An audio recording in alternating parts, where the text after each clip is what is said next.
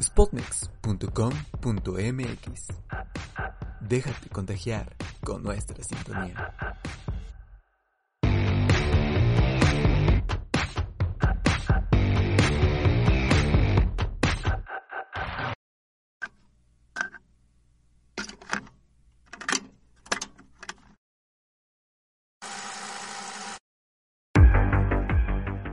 Tal vez se acabó el libro, pero no la historia.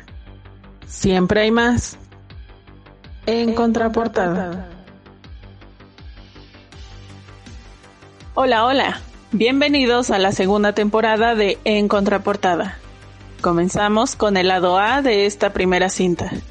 Primero que nada, he de adelantar que durante esta segunda temporada tenemos muchísimas sorpresas, entre ellas un especial de poesía con algunas líneas que compartiré con ustedes. Además de que en marzo viene un espacio muy especial para hablar del papel de las mujeres en la historia, en las letras, y bueno, va a estar épico. Como ya es costumbre, hablaremos de cosas muy sangrientas y cómo la realidad supera la ficción. Tal es el caso de Columbine, pues hay mucho de qué hablar al respecto. Hablaremos de algunos libros juveniles como Bajo la misma estrella o Yo antes de ti, sobre los libros de autoayuda y muchas cosas más. Yo soy Aide Barrera y los estaré esperando en Google Podcast, Spotify o en iVoox cada martes. Por ahora, comenzamos.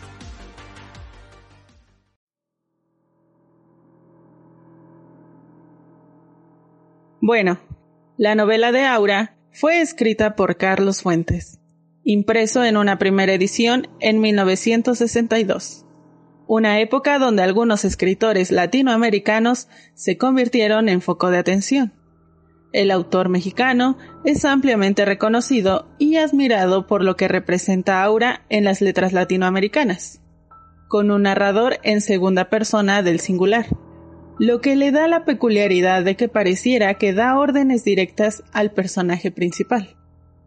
La trama de la novela está llena de misticismo, intriga y pasión, donde Felipe Montero, el personaje principal de la novela, encuentra un anuncio con una oferta de trabajo que pareciera estar personalizada para él.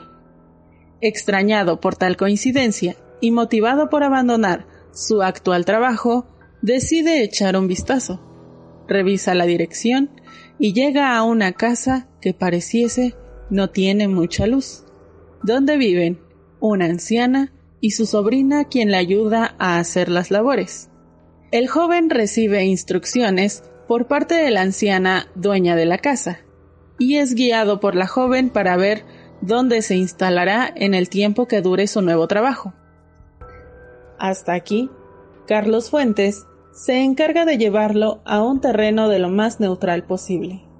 Sin embargo, se logra distinguir una advertencia implícita, como indicando la importancia de mantener presentes algunos detalles que más adelante podrían ser fundamentales. En lo personal, no dejaba de pensar en la similitud con la apariencia del conde Drácula cuando leía la descripción de la vieja Consuelo, y su transición a la juventud con el paso del tiempo, así como sucede conforme vamos conociendo con mayor profundidad el personaje de Aura. Y la estancia de Felipe en la casa, con la visita de Jonathan en el castillo de Transilvania.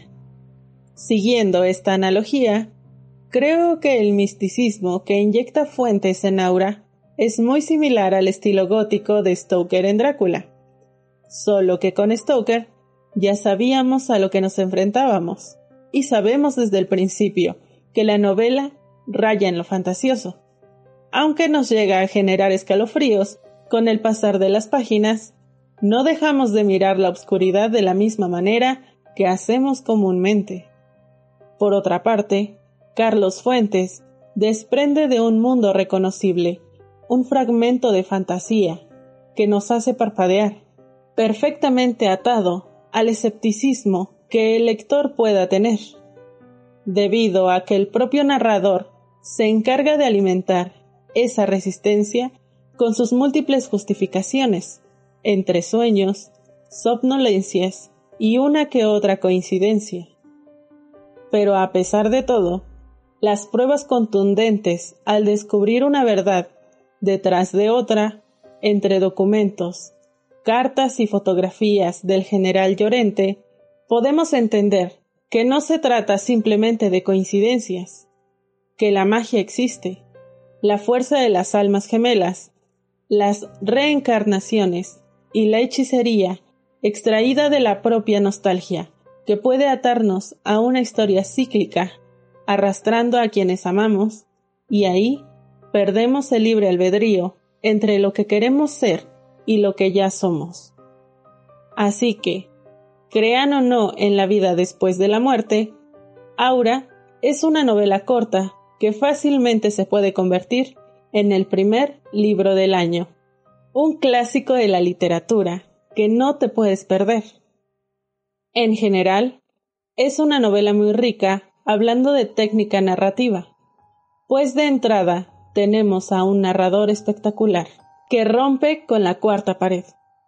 En lo personal, considero que esto se debe a un llamado de rebeldía por parte del autor, pues se niega a morir en la imaginación del lector, y en su lugar guía al propio lector con su voz, nos indica por dónde caminar y cómo hacerlo, sin titubeos, sin permisos, solo da la orden directa. En general, Carlos Fuentes pone varios huevos de Pascua durante toda la novela. Hace referencias a muchas otras novelas, a otros autores, a otros artistas, cineastas como Buñuel, pero si identificas alguna otra referencia, házmelo saber en los comentarios. En general, Aura no es cualquier novela. Son 60 páginas llenas de influencia de su propia época, de épocas pasadas, y que como bien es costumbre entre los propios escritores, todos expresan su rabia o parte de sus críticas. En este caso, podemos hablar de uno de los temas que nunca pasan de moda, la traducción de los textos y el valor del original, como una cadena que ata las palabras del autor a una segunda intervención.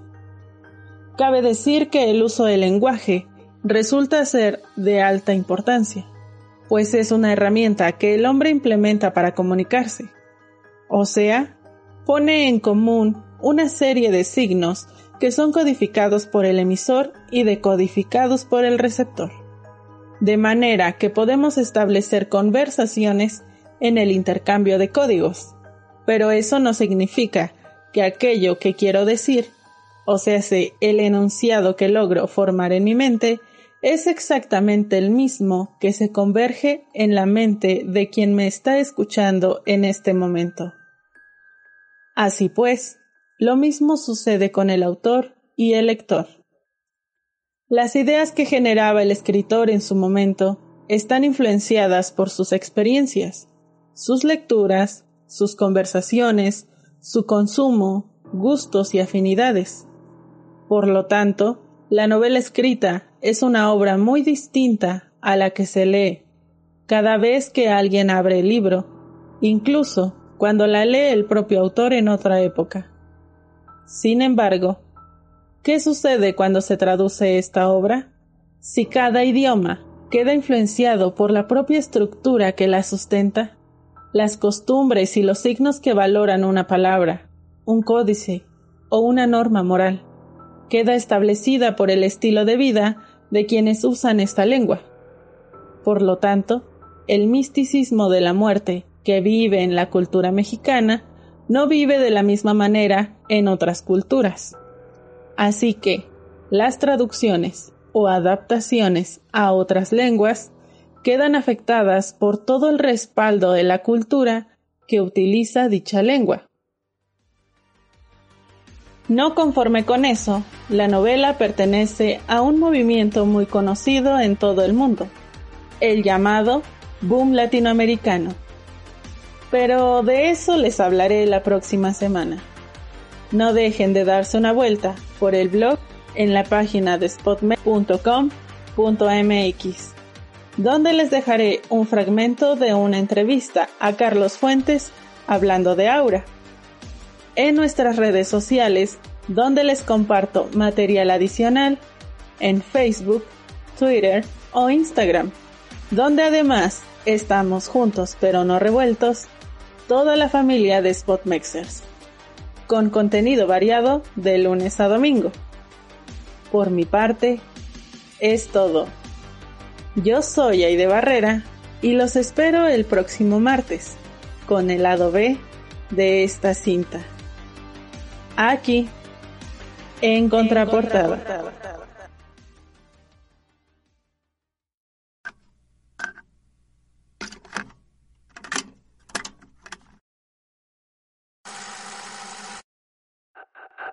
Spotnex.com.mx